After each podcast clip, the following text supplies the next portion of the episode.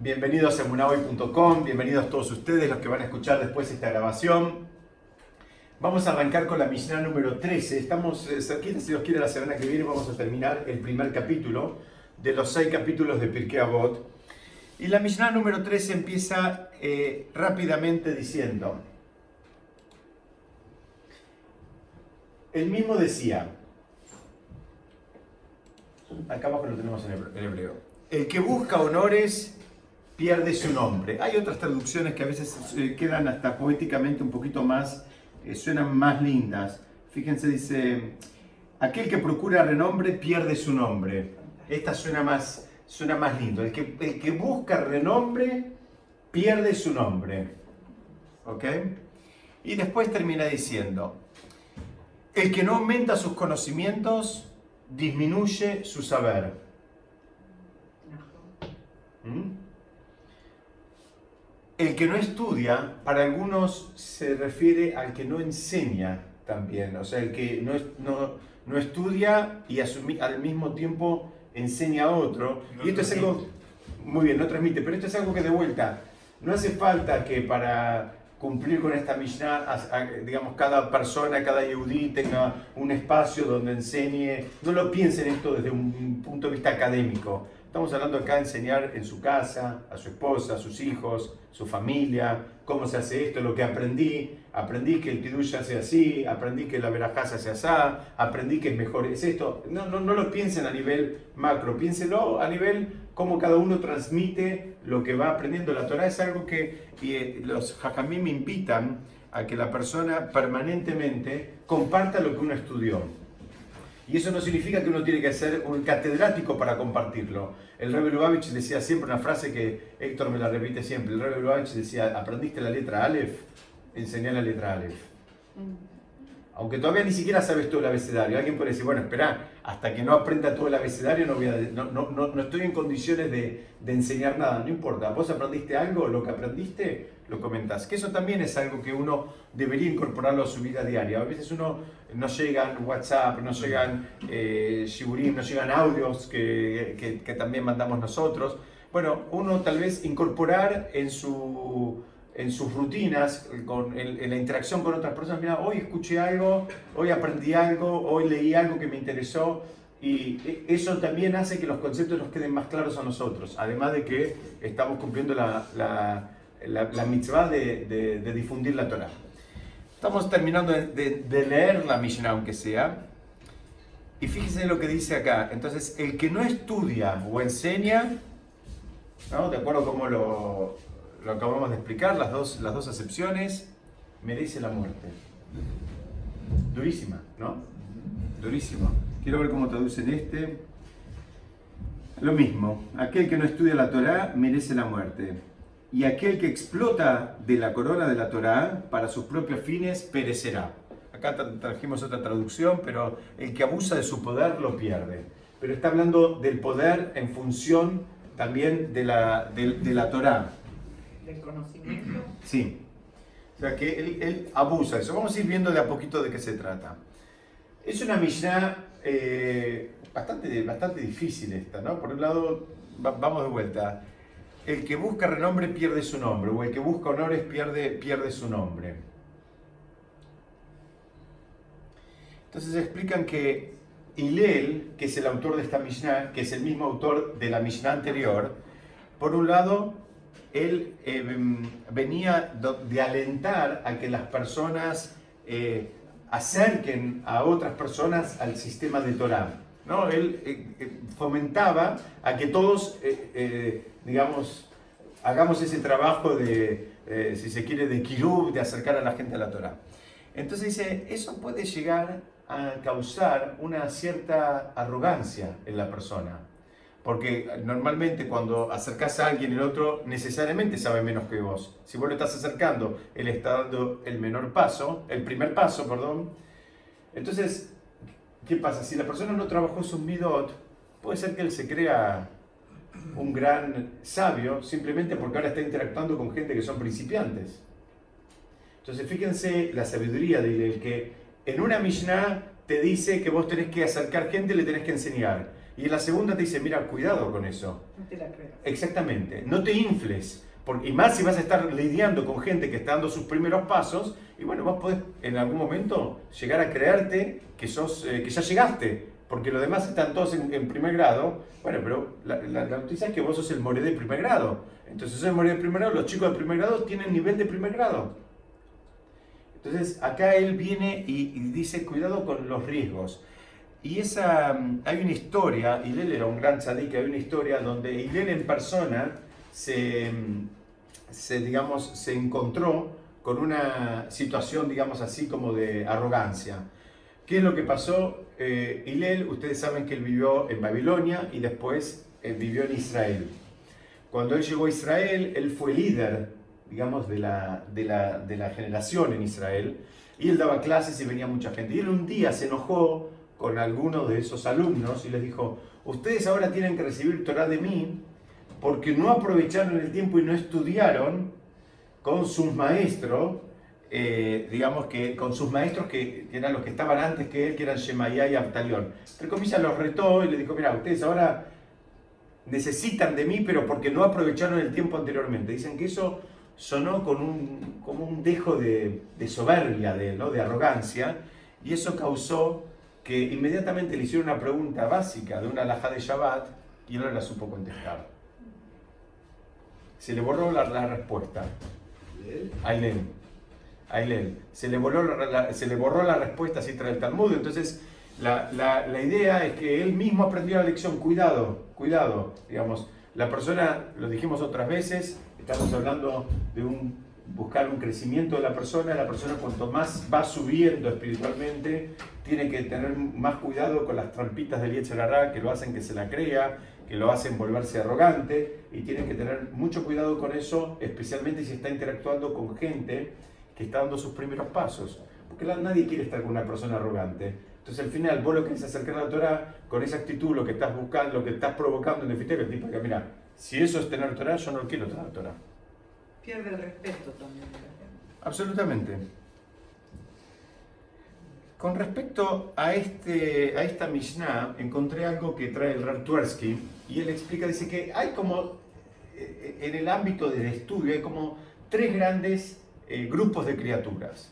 Están los animales, están los malajim, los ángeles, y están los seres humanos. Vamos a empezar por el más fácil. Los ángeles no crecen. El ángel es creado para cumplir una misión y él no, tiene desafíos, no tiene, no tiene un trabajo espiritual que hacer, no, no, tiene. El ángel, eh, digamos, así como crece, termina su misión y eh, se recicla, pero no tiene, digamos, todo ese concepto de crecimiento que sí tenemos las personas. El animal sí crece, el animal crece, pero crece físicamente, ¿no? crece de tamaño, crece, crece, desarrolla más fuerza, pero el animal no, no, no, experimenta el concepto de, digamos, como de una maduración. Y después tenemos al hombre, que ya más o menos pueden ver por dónde viene el tiro, y el, el hombre tiene una mezcla de, de, los dos mundos, del mundo, eh, digamos, bien eh, básico, tiene una parte animal y tiene una parte espiritual. La, diferencia es que el hombre sí tiene que crecer, no solo físicamente, no solo en fuerza, no solo en kilos, sino que también tiene que refinarse y tiene que crecer espiritualmente. Entonces, así explica el Raptorsky, dice, esto es como una, una definición del, del género humano, ¿no? de la raza humana. La raza humana, por definición, tiene que crecer, tiene que ir avanzando, tiene que ir refinándose, tiene que ir modificándose. Entonces, él en alguna medida explica toda, toda esta Mishnah diciendo, mira, cuando la persona dejó de crecer, independientemente de la edad que tenga, puede ser que dejó de crecer estando en sala de 5, o puede ser que dejó de crecer cuando tenía 60 años, o dejó de crecer cuando tenía 70, o dejó de crecer cuando tenía 80. En el mundo de Torah no existe que la persona diga, bueno, yo ya lo sé todo. No existe ese concepto. Porque mismo si llegaste a saber todo que es imposible, también hay niveles de profundidad. Entonces lo sabes en un nivel de profundidad, ahora lo podés estudiar en un nivel de profundidad totalmente eh, renovado y totalmente distinto. Y siempre le vas a encontrar, digamos, otras, otras aristas. Entonces, ese concepto no existe el de decir que ya llegué. Por eso a un sabio, ¿cómo se le dice en hebreo? Es un talmid jajam, es un alumno sabio. Pero alumno sigue siendo siempre, aunque tenga 100 años. Entonces, de vuelta, una persona que dejó de crecer, que, que no avanza, y todos conocemos gente que lamentablemente no avanza, está igual. Bueno, sepamos que para, para el mundo, eh, digamos, para la lectura de la Torá, esa persona en, algún, en alguna medida Retrocedió. muy bien, no solo retrocedió, todavía es que. Uy, ¿qué pasó? ¿Qué hiciste? No, no. No nada. No importa, sigamos. Esa persona, independientemente de, de eso, él dice: ¿Por qué es esto de que merece la muerte? Vamos a ir viéndolo ahora. Sí, es duro, ¿no? Es, es muy duro, pero Pero no es una muerte física, No, estamos hablando de la muerte espiritual.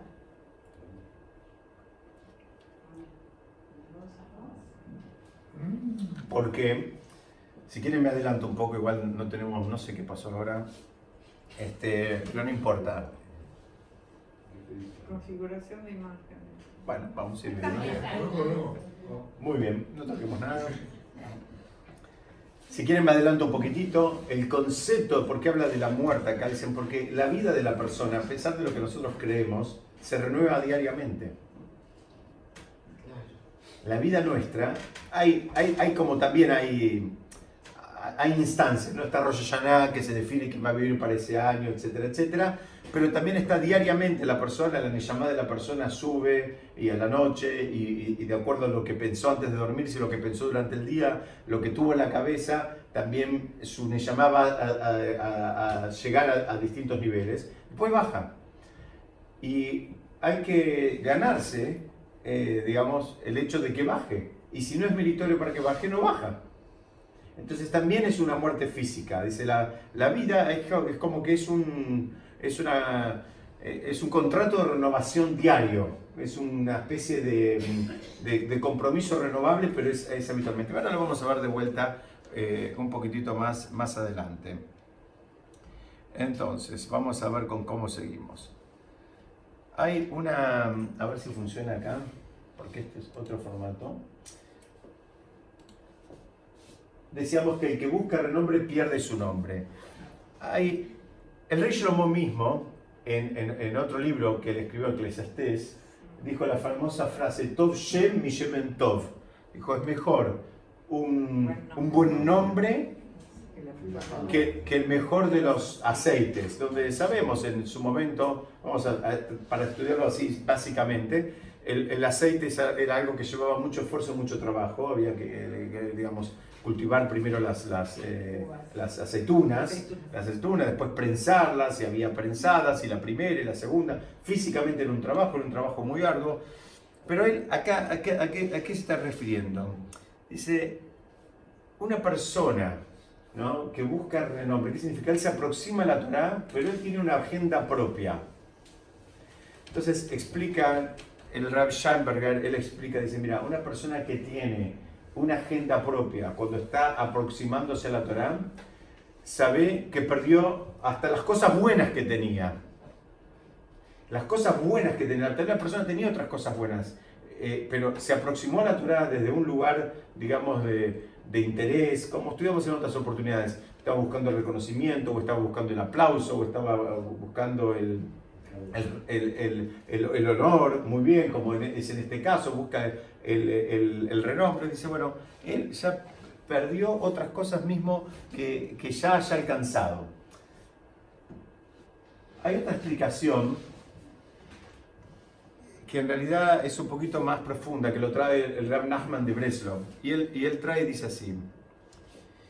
Dice, cuando sobre alguien sobre quien no posa, esto es, es- algo muy difícil, dice, miren, cuando, cuando sobre alguien sobre quien no posa el nombre de Hashem, ¿qué significa cuando alguien sobre quien no posa el nombre de Hashem? Cuando es una persona que no es, digamos, si se quiere, 100% kosher en términos espirituales, ¿no? Dice, se vuelve famoso y recibe honores. La gente lo aplaude, lo reconoce, eh, tiene, tiene todo tipo de, mm, de, digamos, reconocimiento por parte de la gente. dice, eso provoca que el nombre de, de Hashem se achique y se oculte. ¿Ok? Vamos de vuelta. Hay una persona que, digamos, no es 100% meritoria de esos honores que recibe, pero recibe honores, supuestamente en un marco de Torah estamos hablando. Dice, muy bien, eso no es algo gratis. Eso, eso, eso significa que el nombre mismo de Hashem se achica y se oculta. Y dice también que se apagan las luminarias por las cuales, a través de las cuales fluye la luz. Hay, hay- hay una ecología espiritual, así como hay una ecología en el mundo de la naturaleza, hay una ecología en el mundo espiritual. Y a veces si se rompe esa, esa ecología en el mundo espiritual, eso también tiene un, un- un impacto. Nos cuesta, eh, digamos, entenderlo porque no lo percibimos, pero hay un impacto en eso también. ¿Y qué pasa? Entonces es como que se achica, ¿qué, qué pasa acá? Hay, hay menos luz, hay menos conocimiento. Fíjense, la, la idea es que la- los ojos de la persona dejan de reconocer la mano de Hashem en el mundo. Por eso busqué, busqué y encontré una imagen de un ojo que está, está como llorando, ¿no? Está, está, está, está, eh, Exactamente, pero ¿por qué? Porque ahora este ojo ve menos. Si nosotros aplaudimos a supuestamente sabios que no son sabios, no entendimos nada. Entonces los sabios ahora no están y y Hashem se revela a través de los sabios, no de los que no son sabios. Estás apla- aplaudiendo a un, tintorero, no a un sabio. ¿Se entiende el concepto? Es bien difícil esto, porque fíjense que trae y dice, ¿qué, qué pasa acá? Dice, esto tiene un impacto, tiene un impacto espiritual a nivel general y a nivel individual. Dice, la persona cuando, cuando, cuando entramos en este esquema, la persona ni siquiera puede, es capaz de ver los propios errores que tiene que mejorar, el trabajo en sus midot. Y no, me estoy cuidando mucho no hablar de cosas de observancia ni de religión, estoy hablando de cosas, la persona no puede ver ni siquiera que es egoísta. La persona no puede ver que, que es enojadiza. ¿Por qué? Porque ahora todos los, los nortes están, eh, digamos, transgiversados. Y esto es una- un lugar que nos deja en un lugar de mucha responsabilidad. Primero, ¿qué significa? Primero, no- acá esta misión nos está dando una pauta, y de acuerdo como lo explica, les decía el, del Rab, el Rab Nachman de Breslov, él dice, primero nos, da una, nos, nos genera una responsabilidad a quién realmente alabamos. ¿A quién aplaudimos? Cuidado, porque ese aplauso no es gratis. Genera un impacto en los demás y en nosotros.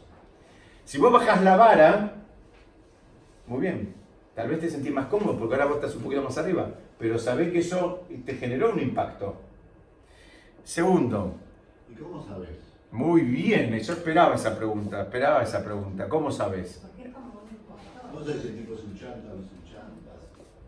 En definitiva, con el tiempo, Moshe termina sabiendo. Uno, uno termina, a primera vista uno no sabe, pero después termina sabiendo. ¿Cómo? Bueno, tal vez tendremos que ser más, más eh, precavidos y no aplaudir hasta que no nos conste. Es muy difícil, es muy difícil. Está bien la pregunta, acá están preguntando, espero que esto esté grabando, no sé, porque no... no Aparte también es mejor aplaudir por lo que alguna vez dijimos, ¿no? para que justamente no elevarlo demasiado al que está poniendo. Totalmente, pero lo que, lo que yo me estoy refiriendo es, inclusive, acá, el, el- o mejor dicho, Molle está preguntando, bueno, a veces eh, empezás con la que no te das cuenta, bueno, tenés que ver, ¿sabes qué? Tenés que buscar lo que buscan los chicos, hay congruencia. Como dice Pirkei Avot, si él hace lo que dice, ¿no? Si él es lo que él dice, ¿no? Como te explicamos en la primera clase de Pirkei Avot. Cuando Pirkei Avot dice Uaya Omer, ¿qué significa? Que él era lo que él decía. Que haya una congruencia. Y que haya una congruencia elevada, porque a veces hay una congruencia para el desastre. Un poco de honestidad. Mucha honestidad hace falta. Coherencia. Hace- falta mucha honestidad. Ayer, en, en definitiva, no nos pide que hagamos eh, eh, nivel 100, ni nivel 90, ni nivel 50, ni nivel 30. Lo que nos pide es que lo que hagamos seamos honestos. Una coherencia entre lo que se piensa y lo que se hace. Absolutamente. Eso hace falta todo el tiempo. Entonces, hay, ustedes saben que hay una mitzvah, o mejor dicho, una verá, en hebreo se llama Hanifut. ¿Saben qué es Hanifut? Eh, ¿Qué cosa? No, Hanifut es un, es un verbo que tiene que ver con la traducción, eh, digamos, porteña sería, ¿saben cuál? Sería mm, el franeleo, ¿no? El franeleo en el sentido de... Es una vera. Una vera es una transgresión. Una transgresión. Hay una transgresión muy, muy dura que es... eh, sería la adulación. Hanifut, una de las formas de, de traducirla es adulación. O sea, Pero ¿cuál es el problema? Adular a alguien que no lo merece. Entonces vos venís y viene una persona eh, que es un atorrante, vos le decís, "Eh, pero vos sos un tzadik, la verdad, qué, qué bárbaro, Ah, robó un banco y no lo agarraron. Bravo, fantástico. Tal cual. Apl- lo- lo- lo- entonces, ¿qué pasa? Porque ¿cuál es el problema? Cuando vos lo aplaudís, vos además lo alentás a que siga haciéndolo, porque el hombre se siente cómodo, él sigue haciendo lo que está haciendo y la gente lo aplaude. ¿Qué más quiere de la vida? ¿Qué más quiere de su vida? Porque vo- vos retroalimentás ese sistema. Bueno, es una de las transgresiones más duras que trae eh, en su compilación el Hafetz Haim, cuando la persona, porque por- al final vos no, sos- vos no sos honesto. Si vos no crees lo que estás haciendo, lo estás engañando al otro, te estás engañando a vos, y ahora vemos que ese, ese engaño tiene un impacto a nivel eh, espiritual genérico. ¿Ok? Entonces es un lugar de mucha responsabilidad, hace falta mucha honestidad. En el mundo de Torah, insisto, no nos piden, eh, no nos ponen un, un, eh, eh, un- no nos marcan un nivel. Por supuesto tenemos que s- crecer todo el tiempo, estamos viendo en esta Mishnah justamente eso, pero en el nivel que estemos tenemos que ser honestos y no, no, no, no ser pretenciosos y no engañar a nadie. Hay otra explicación que, que trae que dice así. Dice, en los ojos en general hay cuatro colores. Hay tres colores más el negro de la pupila. Yo no soy especialista en ojos, esto es un comentario que traigo del mundo de la Torah.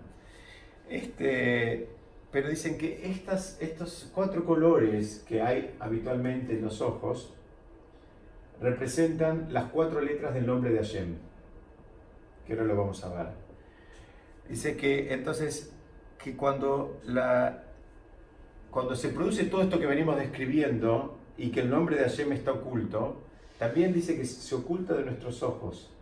Hay como si fuera una, una especie de membrana que aparece y no- nos cuesta ver a Hashem en el mundo. Nos cuesta. Entonces, fíjense cómo bajamos la vara, aplaudimos al que no tenemos que aplaudir y ahora nos cuesta ver la mano de Hashem en todo lo, en, en- en todo lo que interactuamos. ¿Y dónde nos cuesta verlo? En todo. La persona puede decir, justo fui a ver un cliente y justo le gustó mi mercadería y justo me compró. O puede decir, Baruch Hashem me compró mi mercadería. O sea, puede ver la mano de Hashem que me puso en el cliente adecuado, en el momento adecuado, con la mercadería adecuada, con el precio adecuado, o puede decir justo. ¿Y cuánta gente conocemos que se la pasa diciendo de qué casualidad fue una fiesta y conoció a la esposa, que de casualidad fue a un lugar, o sea, no ve la mano de Hashem directamente. Entonces se explica, eh, eh, este concepto es un círculo vicioso, dice, en la- afecta la visión. Fíjense, la adulación a alguien que no corresponde afecta la mirada que vas a tener del mundo. Ah, perdón. Acá está el nombre de Hashem al cual me refería de cuatro letras y el Benishai dice, todavía va un poco más profundo. Y él dice así, dice, cuando empieza a funcionar esto, dice, las dos letras posteriores del nombre de Hashem es como quedan ocultas. Ustedes fíjense que cuando nosotros en este mundo, Hashem está oculto. Y de hecho no está revelado con las cuatro letras, está revelado con las dos primeras. En el Kadish decimos todos los días, ya no sé cuántas veces por día, pedimos que sea el nombre grande de Hashem bendecido, que Hashem se revele con el nombre completo. Pero ¿por qué no se revela Hashem con el nombre completo? Porque nosotros no, no lo, no lo vemos. Nosotros es como que lo vamos tapando. Ese es el trabajo. Ese es el trabajo. Entonces, nos- la, la misma persona genera un ocultamiento y bueno, entonces al final eh, parece que es todo lo mismo y, y bueno, pero no es todo lo mismo y tiene un impacto. Así lo explica el Benishkai. Y también él explica, digamos, eh, fíjense que él termi- termina diciendo, la, la Mishnah dirá, quien busca renombre pierde su nombre. El Benishkai dice, no está hablando, el, su, el sujeto del su, no es la persona ahora.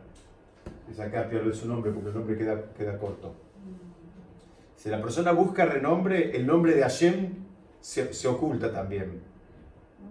Vos podés pensar que buscando el- el- esos honores en el mundo de Torah vas a estar más cerca de Hashem. Estás generando que Hashem se oculte. ¿Se entiende? Y él termina diciendo, dice, por eso, bueno, hoy estuvimos pidiendo Refuash y cuando pedimos Refuash nombramos a la persona, que es una de las maneras de identificar la Neyamá, que dice, pierde su nombre. ¿Qué significa? Se desconectó. El perder el nombre significa desconectar. Ya no tiene nombre. ¿Qué significa no tiene nombre? No sabemos ni. No tiene. No, no, tiene entidad. ¿Se entiende? Sigamos un poquitito. ¿Qué es esto? Una bici, no sé si se van a dar cuenta, pero una bici, ¿qué tipo de bicicleta es? Una bicicleta arenera. Vamos, Carmela, esperaba que me digas una bicicleta. Está todo el día con la bicicleta, te tendrás que haber dado cuenta. ¿Alguien anduvo alguna vez en una bicicleta arenera? No. Pero saben el principio. ¿Qué pasa con la bicicleta Se arenera? tiene que hundir, ¿no? Si está en la arena. ¿Qué pasa si dejas de pedalear? Se trabas. Muy bien, te caes. Te caes. Esto es lo que está diciendo la Mishnah. Dice, ¿quién, cómo, cómo decía la Mishnah? Que ¿Qué? no avanza. Muy bien, el que no avanza retrocede, está diciendo. Vos podés pensar que la bicicleta, eh, hay bicicletas que ah, con el envión, si vas por ejemplo por, por un asfalto, con el envión tal vez podés seguir unos metros más, 50, 100 metros, con el desnivel o lo que sea. Una bicicleta que estás usando la arena no, no funciona así. Tenés que estar pedaleando todo el tiempo y cuando dejaste de pedalear, tic, te caes. No te puedes mantener en el lugar sin pedalear. No, existe. Llega un momento que la inercia ya no Muy funciona, bien, igual muy te bien. parás. Pero en la arenera se da más todavía, porque no tenés, la, no tenés el concepto de la inercia, no tenés el concepto del envión. ¿Qué queremos explicar acá? Así como lo vemos acá en el mundo material. Acá lo vemos en el mundo material. No hay, ¿saben qué? No hay espacios, lo que se diría neutrales en el mundo de Torah. O está yendo para adelante o está yendo para atrás. No existe quedarse, bueno, me quedé, no, me ameseté. No existe ese concepto de meseta. Hago la plancha. No existe. No. Podrá existir en otras cosas, pero en el mundo de Torah es o estás avanzando o estás retrocediendo. Esto es lo que esta milla nos quiere decir. Alguien podría pensar, acá también viene con una advertencia en relación a la arrogancia que venimos estudiando del principio, que alguien podría pensar en algún momento que va a dejar de estudiar o va a dejar de profundizar justamente por miedo a que se considere eh, como una cuestión arrogante, como diciendo, eh, ¿cuántos libros querés leer? ¿Cuá- ¿Hasta dónde querés llegar? Dice, bueno, ahí la arrogancia no funciona. Vos tenés que seguir. Eso no es una excusa. O sea, eh, no, no, no, no, dejes ahí, eh, digamos, eh, que, el- que el Itzarará te dé vuelta el concepto. Podés seguir avanzando y estudiando sin ser arrogante y sin aplastar al de al lado. Exactamente, eso es lo que te está diciendo la Mishnah. Porque alguien puede pensar, bueno, yo voy a llegar hasta acá porque voy a avergonzar a mis compañeros que leyeron tres libros y yo ya voy por el libro número 30. No, vos tenés que seguir tu camino. Vos tenés que seguir creciendo, vos tenés, cada uno tiene su, su propia bicicleta y cada uno sabe que cuando para, se cae. No existe que se quede en el lugar, eh, digamos, haciendo equilibrio. No funciona así. Bueno, pero si transmitís lo que aprendés, estás ayudando al otro también a seguir avanzando. Muy bien, pero vos también tenés que seguir estudiando. Porque alguien puede decir, ta- eh, me sirve este punto que, que trae acá la Morá, que, que- eh, ella que dice, si estás enseñando, bueno, vos estás ahora ocupándote en modo enseñar. Está bárbaro, pero ¿sabes qué? Tenés que estudiar. No, no, yo dije, No, seguís estudiando, Muy bien, pero en Eh, vez de necesariamente, creerte pero este es un problema que mucha gente piensa que cuando está en el mundo, digamos, de la enseñanza, él está liberado de estudiar. Y la realidad de las cosas es que es el que más tiene que estudiar. Para seguir enseñando. Para poder seguir enseñando, exactamente. Es el que más tiene, tiene que tener su propio ceder de estudio. La persona que no tiene su propio ceder de estudio, su propio orden de estudio, difícilmente pueda enseñar a otros. Aunque los demás sean de, de nivel, de, de, digamos, de, de primer grado, en un punto él mismo pierde el, el- el- el modo, digamos, docente que hace falta.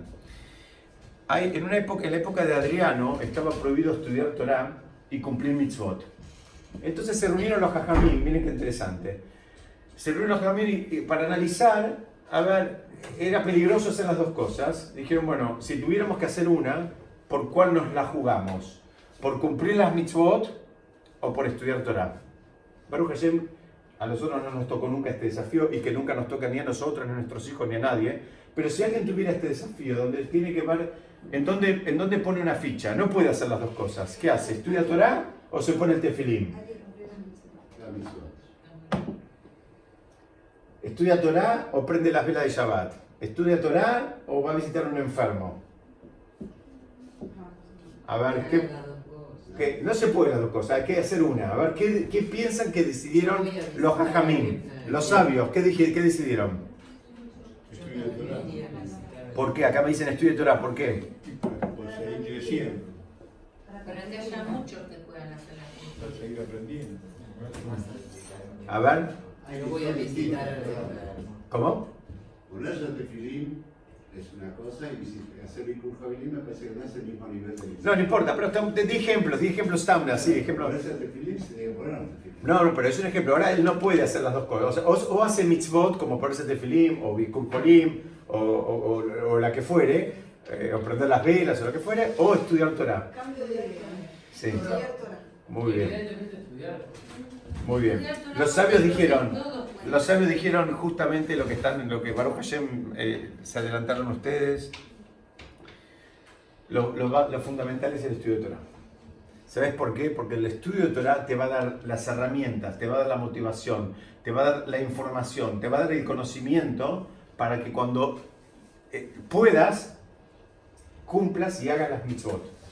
Ahora, la persona que solo hace las mitzvot, y van a encontrar gente que hace 30 años agarró determinadas mitzvot, cualesquiera estas sean, y pasaron 30 años y son las mismas que cumple. No, no avanzó nada. ¿Por qué? Porque como no avanzó en el estudio, no, no avanzó, las agarró porque tal vez su abuela las hacía, su madre las hacía o alguien de la familia las hacía. Entonces, el- el- el- ante la elección, eh, siempre tenemos que priorizar el... Nosotros, Baruch Hashem, no tenemos que elegir nada. Nosotros que hacer las dos cosas. Esa, esa es la, la- buena noticia que tenemos. Nosotros tenemos que estudiar Torah y tenemos que cumplir las mitzvot. No, no tenemos que hacer esa elección. Pero yo quise traer este ejemplo que trae el Talmud simplemente para que se- sepamos y entendamos el impacto que tiene el estudio de la Torah.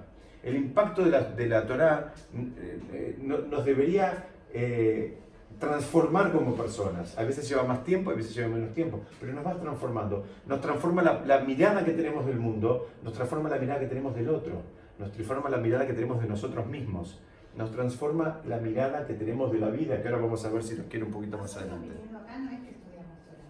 ¿Cómo que no estamos. ¿De acuerdo a lo que yo dije de los libros? Sí. Muy bien, muy bien, está muy bien, está muy bien. Eh, pero en realidad sí es estudiar Torah. Es estudiar Torah. Como todo, como todo, Patri, muy bien, ahora me desdigo, ¿viste? No. Por eso dije antes que se les iba a volar la equipa. Hay una, una, una, una opinión que dice que cuando la persona llegó al nivel que ya puede estudiar de adentro un libro, tiene que estudiar de dentro un libro, ¿entendés? Pero esto, esto sí es estudiar Torah, intentamos que sea estudiar Torah, y los audios que mandamos también intentamos que son para estudiar Torah, porque son, ju- justamente son también conceptos. Eh, hoy, en la forma en que nosotros vivimos, eh, bueno, tenemos que aprovechar todo lo, todo lo que tenemos, pero tenemos que saber que hay una forma, digamos, si se quiere, más completa y elevada, que es sentarse a estudiar Torah, cada uno con su libro, cada uno enfrentando el desafío de entender el texto de adentro y cada uno, digamos, eh, eh, peleándola por sí solo. En el medio hay un montón de otros, de otros este, eh, digamos, sistemas y todos son válidos. Pero tenemos que saber que eh, la persona que se sentó con un libro y lo, y lo trata de entender y lo repasa y lo marca y lo subraya y lo anota, eso, eso es de él. Por eso dice, dice el Talmud, Baruch Haba Betalmudó Beyadó. Dice, bendito sea el que viene, el que viene a dónde, después de los 120 años, con lo que estudió en su mano. ¿Por qué dice que lo que estudió en su mano? No dice en su corazón, en su, en su, en su mente. Porque dice lo que estudió en su mano porque lo trabajó, lo anotó, tiene su cuadernito y va con su cuadernito. Aunque sea un, cuaderno digital, pero tiene su cuadernito. Eh, A eso, a eso me refiero. Bueno, vamos a avanzar un poquitito. Este, este ejemplo de la bicicleta está bien claro. El que, no, el que no avanza se cae. ¿Por qué se cae? Porque también se enfría. En el mundo Torah también pasa eso, nos vamos enfriando, van pasando. En un momento tenemos un nivel de motivación, pasa una semana, pasan dos, pasan tres, ya falta un mes, bueno, ya está. Ahora pongo el gimnasio en el mismo horario que antes tenía un espacio Torah. Nos vamos enfriando, hay que buscar mantener la motivación. Yo tengo otro ejemplo que se me acaba de ocurrir. A ver, Pero yo puedo comer hoy, puedo comer mañana, puedo comer pasado mañana. De repente dejo de comer, me muero. Muy bien. Es un Es ejemplo un muy. Es, ese es un ejemplo muy. eh, muy Está apropiado porque, bueno, ¿por qué? Porque entendiendo que la Neyamá, entendiendo que, que el alma de la persona también necesita alimentarse. Así como nosotros alimentamos al, al cuerpo, tenemos que alimentar el alma. Entonces, a- alimentar el alma significa estudiar Torah. Esa es la manera que. y cumplir mitzvot. Vamos a avanzar. Acá hay una frase que trae esta. la- la- la- lo dice el Gaón de Vilna. Dice. Acá hay algo que quedó mal. Ese aún no sirve. Sí, no, porque, ¿sabes? Eh, eh, al- lo dio vuelta. Eh, lo, lo espejó, como lo exportamos de un formato a otro para poder pasarlo a la computadora, lo, lo exportó. Dice, el- el concepto dice, dice, Imeineja ole mala mala, al korja ata yored mata mata. Ah. Dice, si, si vos no estás subiendo hacia arriba, hacia arriba, repite, sabelo que contra tu voluntad estás descendiendo hacia abajo, hacia abajo. De vuelta, ¿se entendió? No. Si no subís permanentemente, si no estás yendo en dirección hacia arriba, sabelo que no hay otra cosa, estás yendo hacia abajo. Es como la escalera mecánica. Si no estás subiendo, estás yendo para abajo. No hay que me quedo en el lugar. Vos podés pensar, bueno, no aumenté nada, pero tampoco bajé. Mentira. Cuando no aumentaste nada, estás bajando. Exactamente. Esta es lo que me gustó la frase del, del Gaón de Vilna y por eso la traje. Sí, es el mismo concepto. Entonces, eh, Involucionás. exactamente. ¿Ese Hagadá es el Gaón de Vilna? El gran, claro. Esa frase difícil que vimos antes, el que no enseña o estudia merece la muerte. Muy difícil.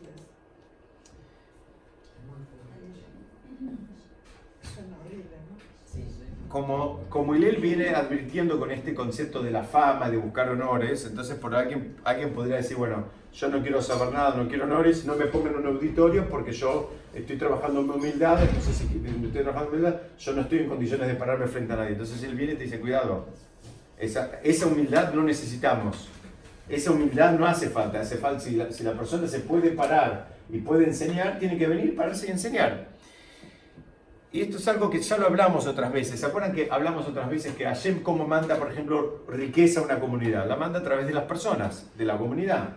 Le manda a Shimón eh, tantos dólares, a Levi tantos dólares, a Rubén tantos dólares. Entonces la comunidad tiene, tiene, este, ti- tiene lo que necesita. Y estudiamos otras veces que la persona no tiene el derecho de, quedar- de, de hacer lo que quiere con esa plata, porque eso es un dinero que Hashem mandó para que él haga su fruto en una proporción, pero también lo manda la comunidad. De la misma manera funciona con el conocimiento. La, la persona no puede, digamos, privar a los demás del conocimiento que llegó a través de él. Él tiene una obligación, tiene, un, tiene, tiene una responsabilidad social de hacerlo, de hacerlo circular ese conocimiento. Y el concepto de la muerte tiene que ver con algo que ya lo, lo, lo. La persona, la, mm, la Torah es lo que sostiene el mundo. Lo estudiamos al principio de Pirkei Avot. ¿no? ¿Se acuerdan que lo vimos al principio de Pirkei Avot? Y los actos de Al al- Shosha de Barim Abraham Momed, al Torah, el Bimut Hasadim, sobre la Torah, sobre las tefilot o las, las ofrendas en su momento y los actos de bondad. Esto es lo que sostiene el mundo. Ahora, si, si la persona no entró en el sistema, dice, bueno, mira, tu, tu contribución al mundo es ninguna. ¿Mm? Así funciona eh, como lo explican. Yo, yo- sé que suena muy fuerte esto. A mí también me costó mucho cuando, cuando lo estaba preparando, porque en realidad la mayoría de los comentaristas dicen que se refiere a una muerte en los dos sentidos. Descartable. Porque tu, tu aporte es nulo, porque si yo, te mando, yo le mando a una persona conocimiento y después al final él no hace nada con eso, ¿saben qué? Está desperdiciando. En realidad, si no deja huella, es como si no hubiera pasado por este Exactamente, mundo. exactamente. Pero es peor huella. todavía, es, es peor todavía, porque ¿sabes qué? Si no está dejando huella, me lo llevo, lo saco. Ah, Sí. No es que como si no hubiese pasado. ¿Sabes qué? De ahora en más no vas a poder dejar huella. ¿Ok? ¿Se entendió? Sí, más lindo, pero- Sí, a ver cómo decís, Molle. Si, te lo manda y no lo encuentra, Si manda que, que el, el maestro. manda la Torah, le manda. Ah. Pero está en otro mundo, está en. Ah. está. Bueno, sí, esto está muy bien la pregunta. Acá, acá hay, hay- a veces el conocimiento, la- la- esa pregunta es para todos nosotros. Hoy en día no tenemos excusa. El conocimiento está en la mano, en- en el celular nuestro.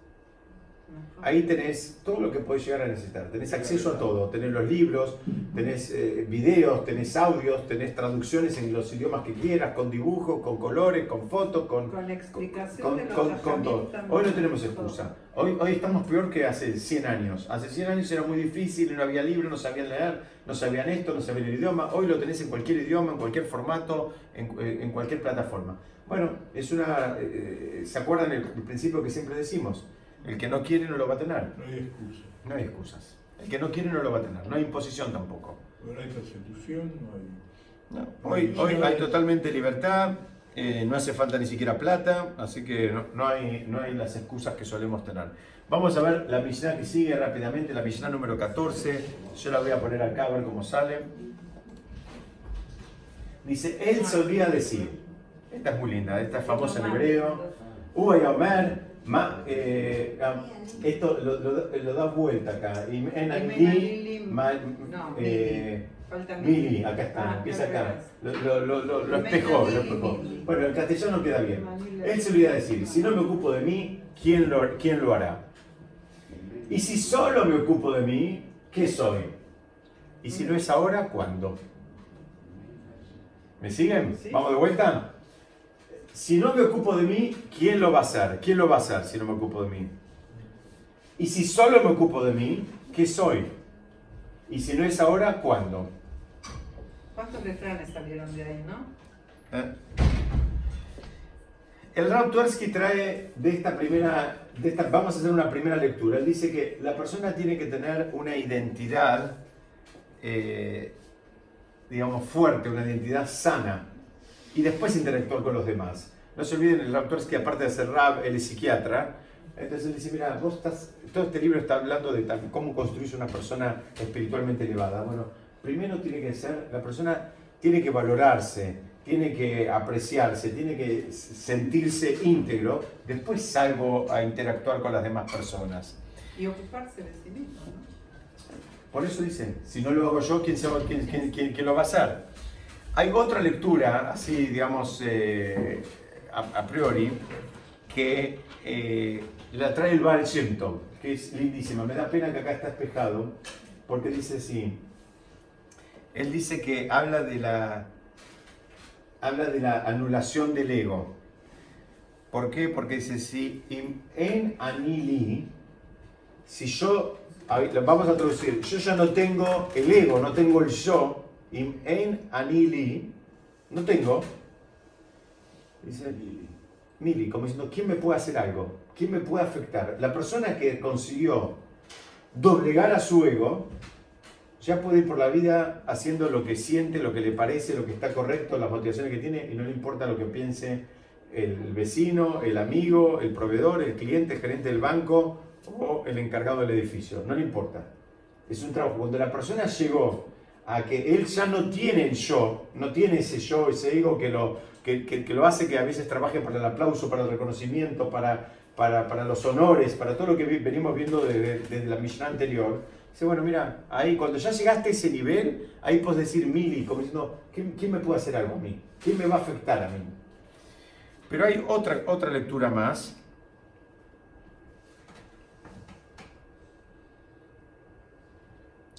Que también dice eh,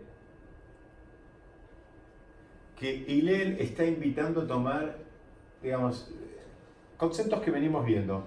Todos tenemos registro de lo que el cuerpo nuestro siente y necesita. Todos sentimos hambre, sentimos frío, sentimos calor, sentimos cansancio, eh, digamos, el, cuerpo, sobre lo que, lo que el cuerpo, eh, digamos, quiere, tenemos un registro y somos bastante precisos, hasta a veces exagerados. Bueno, acá lo que está diciendo Hillel es que empieces a, tener registro de lo que pasa con la Neyamá, de lo que pasa con tu alma. Entonces la lectura es, es otra. Mira, vamos a verla así.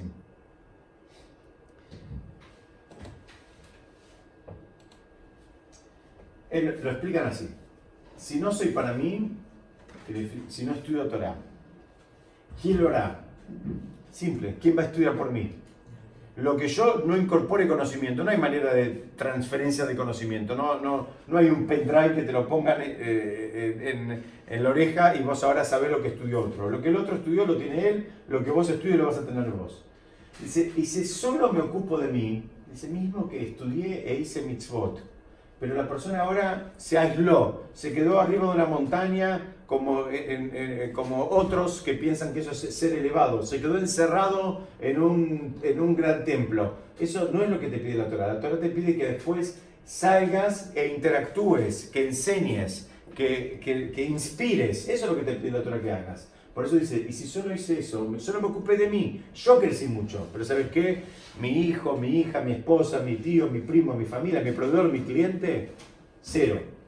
Dice, ¿qué soy?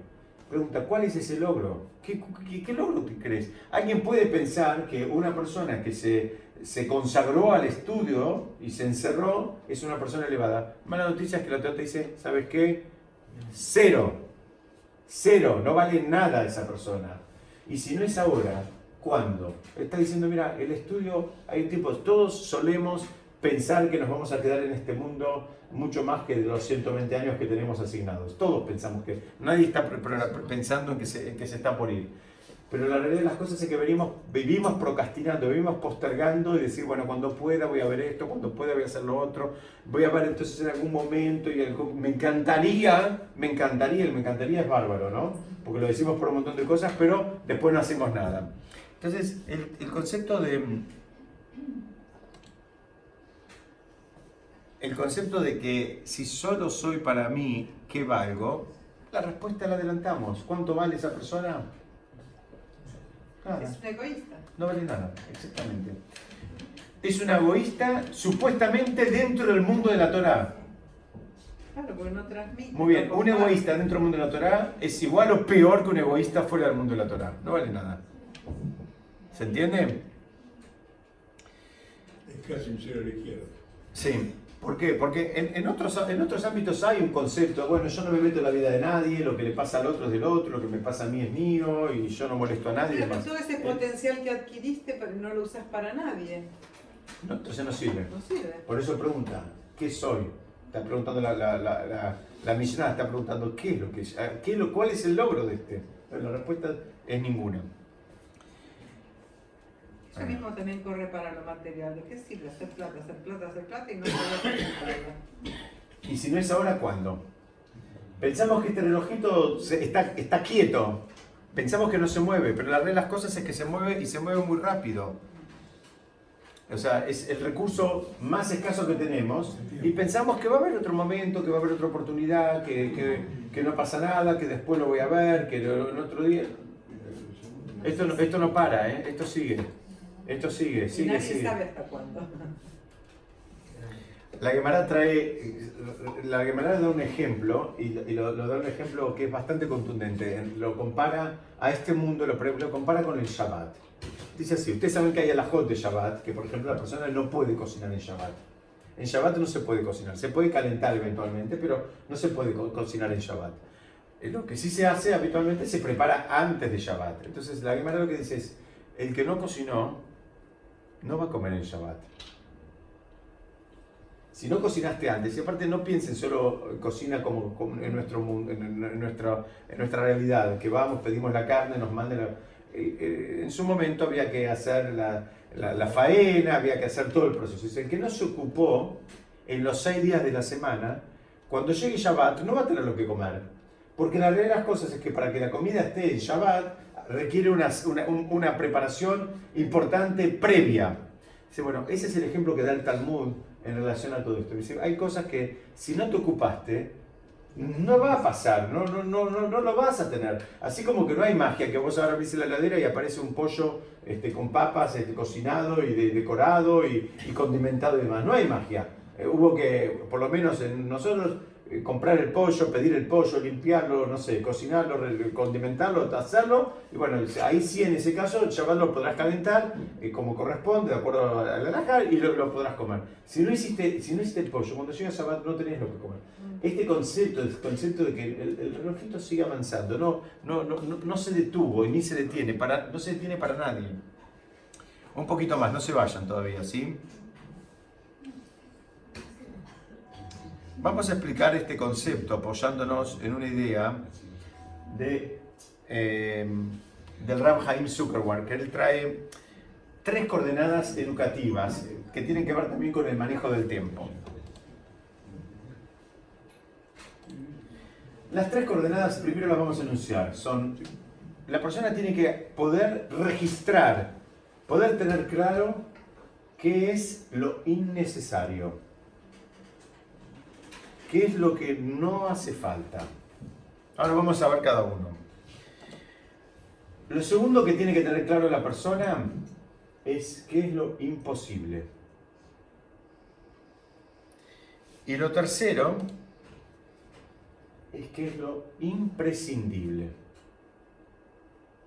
Esto está basado en escritos clásicos de la Kabbalah más profunda. Los sabios de la Kabbalah, los sabios del judaísmo, una vez más, no me voy a cansar de decirlo, no eran tontos y no perdían el tiempo. Ellos sabían dónde tenían que mirar y sabían, eh, digamos, eh, dónde está el tiro. Alguien puede pensar que tal vez como los ves ahí sentados con sus barbas y demás, que, son personas que, que, no entienden nada. Bueno, la, la, buena noticia es que entienden y nos sacaron miles de años de ventajas de nosotros, esto apoyado en textos que tienen más de 500 años. Entonces dice, la persona tiene que tener bien claro estas tres cosas. Vamos a ir viéndolas una por una de adentro. Lo innecesario. Es simple esto. Son cosas que no agregan nada. Y además nos desvían del objetivo. Parece muy simple, pero lo hacemos todo el tiempo.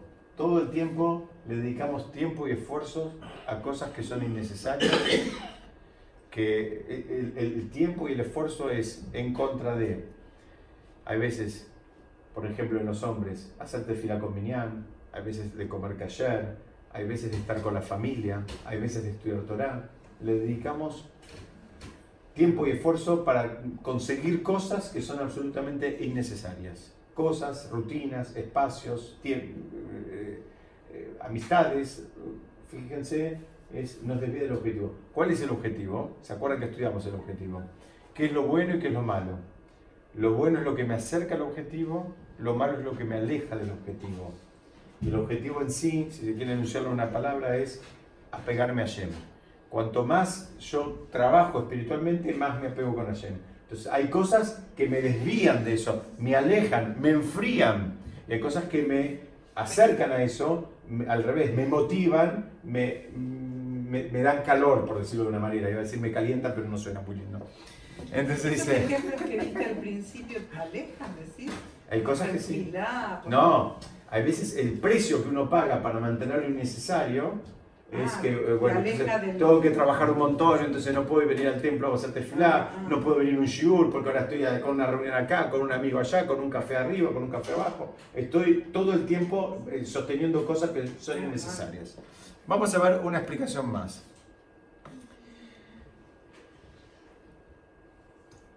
Acá trae él, y permítame citarlo directamente, dice, cuando las cuando se ignora el propósito de la vida, que yo lo resumí en dos palabras acá con este objetivo de apegarnos a Yem, dice, se crean las condiciones para que surja lo innecesario.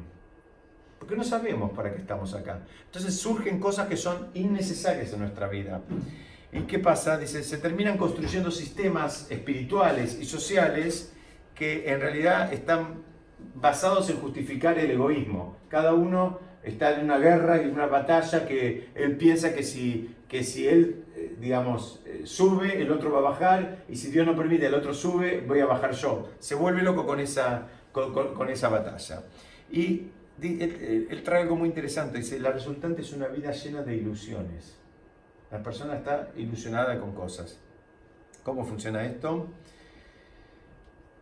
Dice, son cosas, son ilusiones de cosas que algunas se pueden llegar a lograr, pero cuando, cuando las lográs ya no te satisfacen, ya tenés otras ilusiones. Es, un sistema que ya no, no, no, no, exactamente, permanente, porque pones ahí toda la expectativa en algo, después lo lográs y sabes qué, lo, lo tirás ahí y ya no, te, ahora apareció otro algo. Y así vamos saltando de una cosa a otra.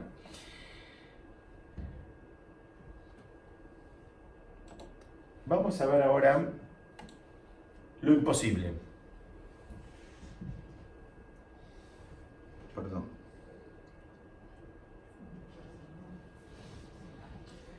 Lo imposible es muy importante entender que es realmente imposible en este momento. Hay cosas que son imposibles en este momento, las cosas tienen un momento. A veces algo en un momento puede ser imposible y en otro, en otro momento, en otra circunstancia en la vida, puede ser algo posible. Y esto, esto tiene que ver con, con- la, la pretensión de revelar completamente algo, una realidad que aún no se puede alcanzar, pero que es muy atrayente. ¿no? Hay cosas que a veces no llegamos a ese nivel, pero nos atrae e intentamos como adelantar los tiempos. Y también aparecen las fantasías. Todos trabajamos en, en- en nuestra cabeza, estamos muchas veces pensando en situaciones realmente imposibles.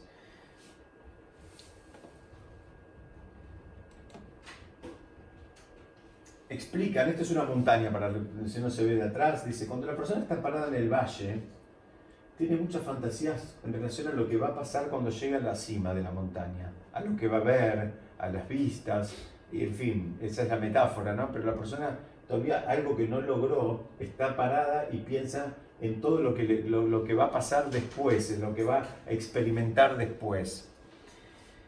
¿Qué es una ilusión? Absolutamente. Eh, Absolutamente. Porque él todavía no llegó acá, él está parado acá. Y él ya está, digamos, gastando a cuenta de lo que va a pasar cuando llegue acá. La realidad de las cosas es que en esa ilusión se olvida que todavía le falta recorrer todo este camino. Y que tal vez nunca llegue. Como muchos otros que en el camino deciden bajar o deciden... eh, Cambiar que- que- exactamente, me sacaste la palabra de la boca. Deciden que esa montaña no es la de ellos. Ahora buscan otra montaña.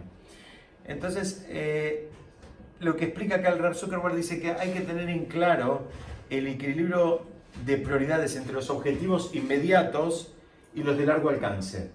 Hay cosas que, bueno, apuntás hacia allá, pero tenés que tener en claro que no llegaste todavía ahí, que vos tenés que un recorrido largo para, para llegar ahí, y que es difícil, estas piedras son difíciles de subir. Tienes que estar equipado, tenés que tener los medios, tenés que Absolutamente. tener la preparación. Eh, Esa es la metáfora, lo estamos hablando en el mundo espiritual también.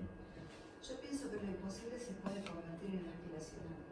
Muy bien, pero mientras sea aspiracional no hay problema.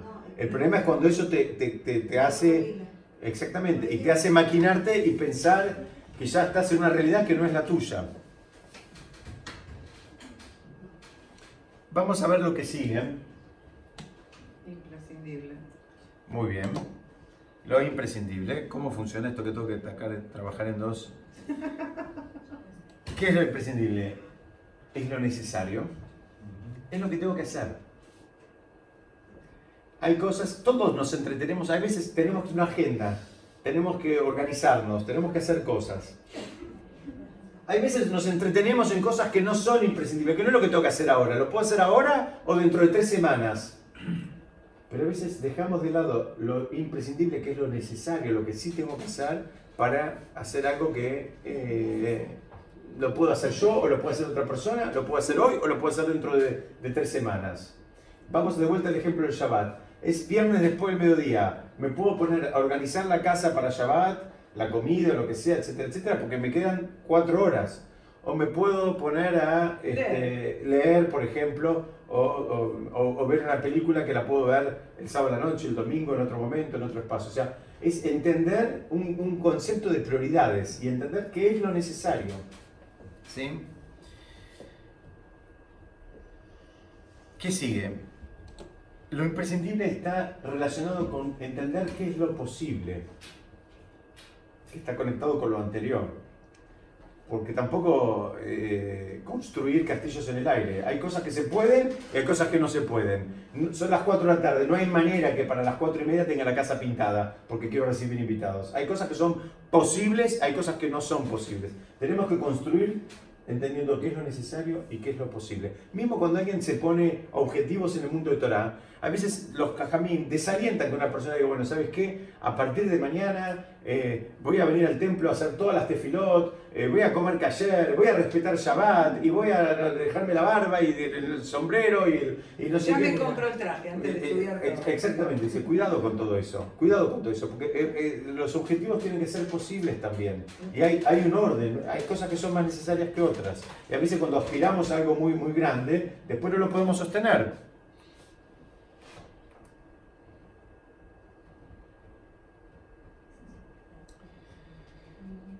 Explican acá que entonces cuando la persona entiende qué es lo necesario y qué es lo posible, entonces por lo tanto se torna imprescindible.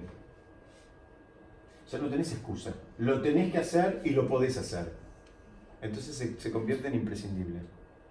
Este es, este es el camino, digamos, el camino eh, natural, el camino sano de, de que la- por el cual la persona tiene que ir creciendo.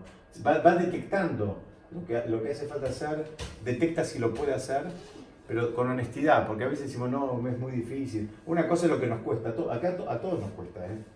Esto que nadie piense que, a alguien no le cuesta. Cada uno tiene su tal- talón de aquí, a todos nos cuesta. Pero cuando la persona lo detecta y lo detecta con honestidad, como venimos hablando, se- eh, todo esto se torna imprescindible. Es decir, cada etapa es consecuencia de una etapa anterior.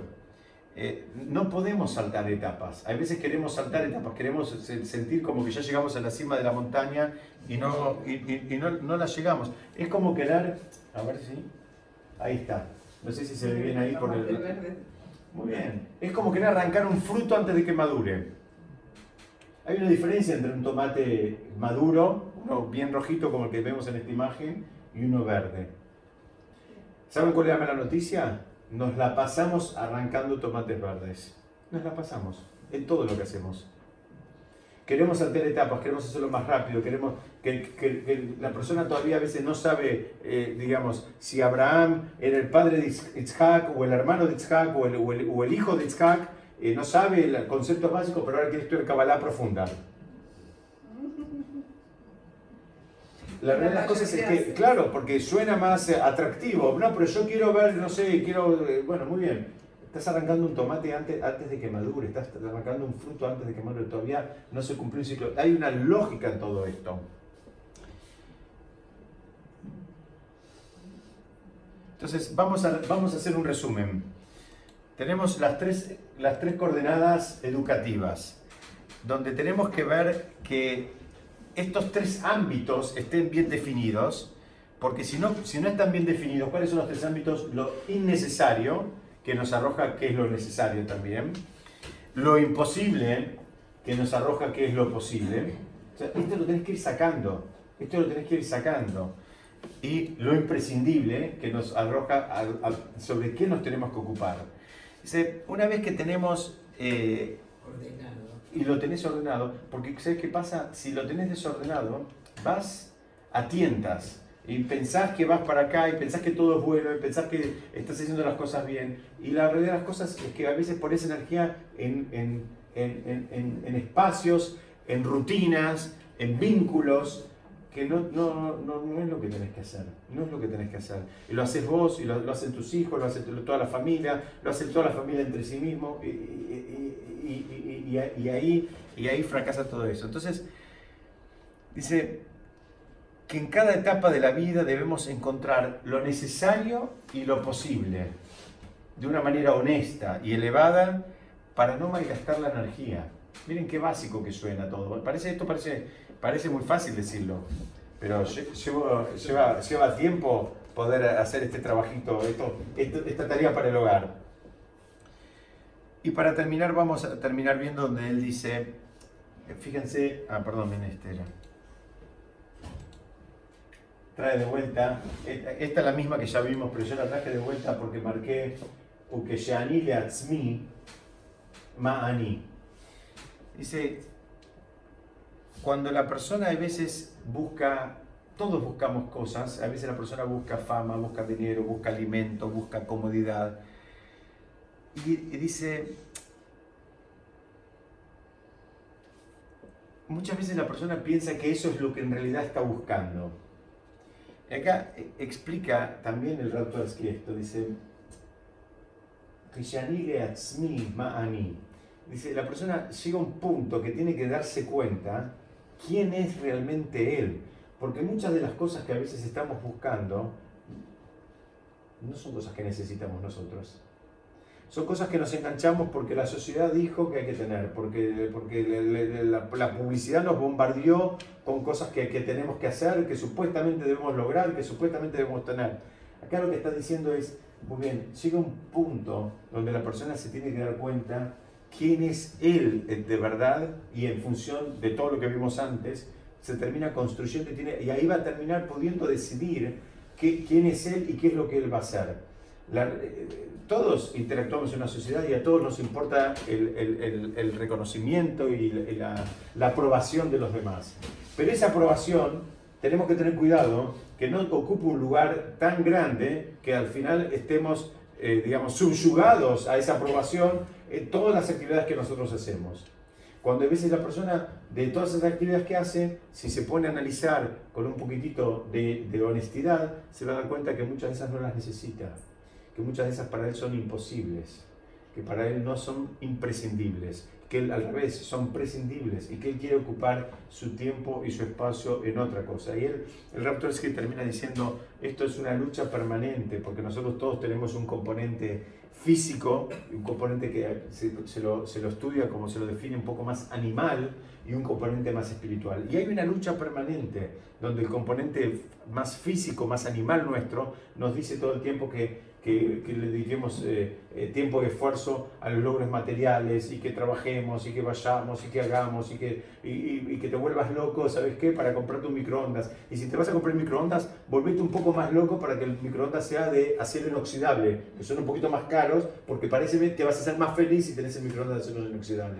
Ahora viene y dice, mira, si necesitas el microondas para calentar la comida rápido, cómpratelo. No hace falta que sea de acero inoxidable.